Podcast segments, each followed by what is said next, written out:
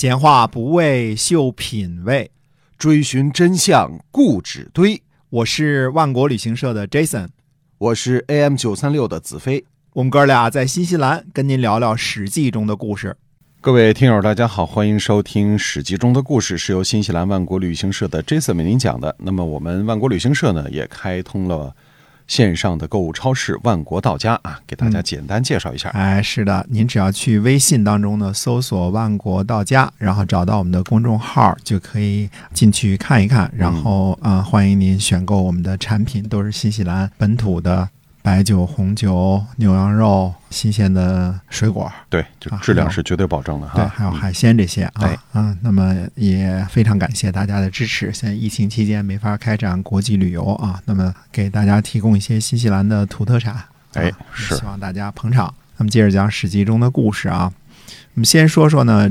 这个逐客令产生的背景和时间，嗯。呃，历史上虽然没有详细记载秦国官吏商议逐客的时间，但是，呃，也没有说啊，就是李斯上书秦王，就是简逐客令这篇奏章撰写的具体时间。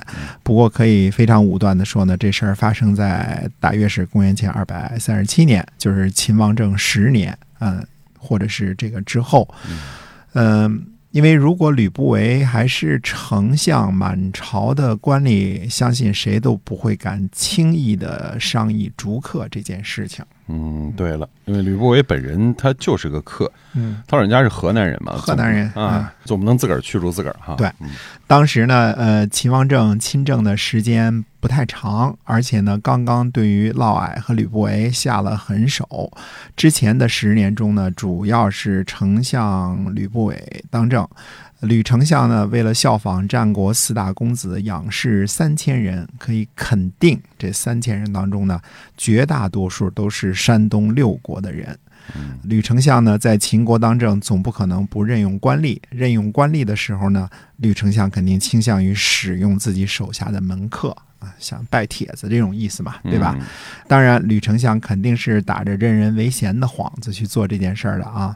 所以在秦王政亲政左右的这个时候呢，在秦国很可能出现了本土贵族和外来者之间的矛盾，这个大家也可以理解。整体的外来势力呢，跟秦国本土的经营是有利益冲突的。前面我们说过啊，李斯来秦国的时候呢，也是先投奔了吕不韦，做了吕不韦的官儿之后呢，才有机会去游说秦王，从而被秦王相中。所以在秦国本土贵族和官员看来呢，这些都是六国人，都是外地人。嗯啊，现在呢，吕不韦这棵大树倒了，正好墙倒众人推，破鼓万人锤，所以就趁机炮制了这么一个逐客令，准备把六国投奔来的人呢一锅端，轰走了。好，空出地方来给秦国人呢，以后大家都说陕西话了，不用再听外地口音了，对吧？哎，对，嗯这倒是啊。如果这一帮人都轰走了，那必定空出不少职位来嘛。哎，加上正好这个时候呢，郑国啊，就是郑国渠的那个郑国的事儿呢爆了出来，正好呢给秦国的官吏们找个好的理由。你看，连个搞水利的都是奸细，是吧？嗯这些六国人哪还能敢相信呢？都不是好人，对吧？对，而且这些官吏呢，看出来秦王政呢对嫪毐和吕不韦下了狠手，就连位高权重的吕丞相都被这个免职了。他们呢就揣摩上意，认为呢秦王会赞同逐客的。嗯，所以李斯上书就是为了这件事儿，这也牵扯到他自身的去留问题哈。哎，而李斯上书呢，开宗明义，我们说什么叫点题呢？嗯第一句话就说呢，说臣听说官吏们正在商议逐客，臣以为这样是错误的，嗯，非常的直截了当啊开门。见山啊。哎，接着就开始提论据嘛，说过去秦穆公想得到贤人，从西边得到了游鱼，东边呢在宛得到了百里奚，从宋国呢迎来了简书，从晋国呢得到了匹豹和公孙支。这五位先生都不是秦国人，而秦穆公重用了他们，并国二十二。啊，这个地方是并国二十二啊，跟以前我们说，呃，并国十二啊，那是西边的十二。然后说呢，并国二十二，遂罢西戎。而秦孝公用商鞅变法，移风易俗，人民殷实，国家富强，能使用百姓，诸侯亲附，打败了楚国和魏国的军队，举地千里，到今天都是秦国富强的根本。嗯秦惠文王用张仪的计策，取得了三川的土地，西并巴蜀，北收上郡，南取汉中。包围了九夷，从远处控制鄢陵和郢都，东边占据了城高的险要，割了六国高于的土地，破坏了六国的合纵，让他们都向西边侍奉秦国，到今天都有功劳。秦昭王得到了范雎，废了穰侯，驱逐了华阳君。增强了攻势的实力，杜绝私门，蚕食诸侯，让秦国成就了帝业。这四位君主都是依靠了克的功劳。啊，那这不才三位吗？呃原文如此，呃，个人估计啊，是传抄的时候有脱漏，或者是保存的时候有脱简。嗯啊、另一位呢，肯定是讲秦武王啊，讲他任用甘茂拔取益阳的事情。甘茂也是外国人嘛，嗯，对吧嗯？李斯呢，算术应该不至于那么差，三三和和四四 算不清楚啊。那么李斯下结论说呢，说这些都是克的功劳。这样看来，克从来都没有辜负过秦国。如果这四位君主不让外国人来秦国做官，那样国家呢就不会内部富强，而外部呢有强大的名声了。嗯，这倒是啊，因为嗯这几位都是克，而且都被秦国立了大哎，不知道李斯呢，就是举这几个例子的时候，是否有过一丝闪念？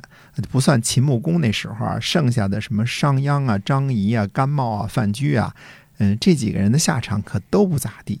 那最后呢，悲催的是，这个名单最后终于还会加上李斯他本人。对嗯，这么看就是秦国的富贵不是那么好拿的啊。哎嗯李斯接着说呢，说现在陛下得到了昆仑山的宝玉，有随珠和卞和的宝贝，悬挂着明月的明珠啊，佩戴着太阿宝剑，乘坐闲狸宝马，大旗是翠凤做的，呃，大鼓呢是陵园做的，这数个宝贝都不产自秦国，而陛下呢觉得开心，为什么呢？因为非得是秦国产的才行，那样呢，夜光珠也不能装饰朝廷，象牙、犀牛角都不能成为您的完好，郑国和魏国的女子不能充斥后宫，骏马不能进入马厩，江南的金犀不能使用，西蜀的丹青不能开采，击瓮叩否。弹筝拍腿，这才是真正的秦国音乐。你，看来秦国的音乐比较简陋啊。嗯嗯，现在呢，这些都不用了，引进了外国的音乐啊，还不是要快意当前嘛？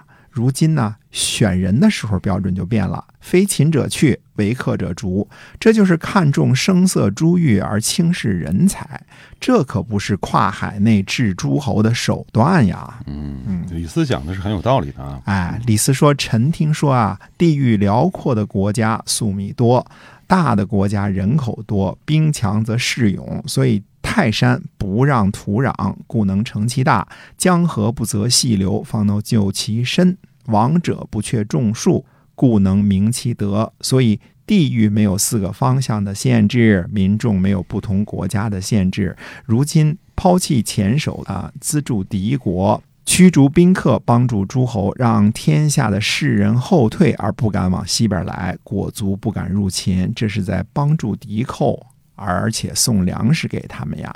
物件不产于秦国，很多都是宝贝；世人不是秦国的，很多愿意效忠。如今逐客资助敌国，损失人民，帮助诸侯，内部虚弱啊。和外部的诸侯结怨，想让国家不危险，那是不太可能的。